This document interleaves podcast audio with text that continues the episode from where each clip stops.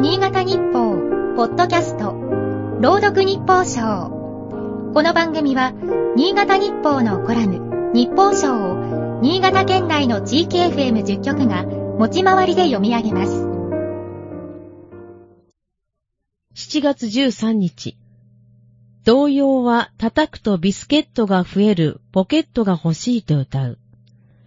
女性の立場からすると、男物のジャケットにある内ポケットが羨ましい。女物では内ポケット付きは少数派で、ポケットがゼロのジャケットも珍しくない。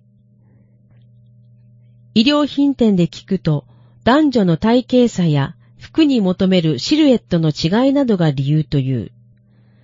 困るのは名刺交換の場面だ。ジャケットの内側からスッと名刺入れを出す男性を前に、慌ててバッグを探る羽目になる。何か不便でどうも窮屈。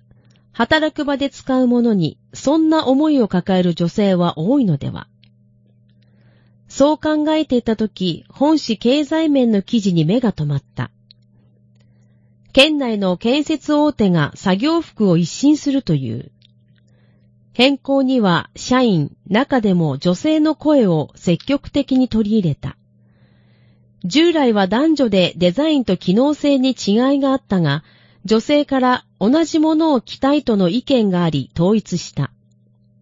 ストレッチ性を高めるなど、丸みのある女性の体型に合わせた配慮もした。同社では女性社員が年々増えている。採用担当者によると、価値観や物の見方が違う人が加わることで、現場でより良い配慮ができるようになる。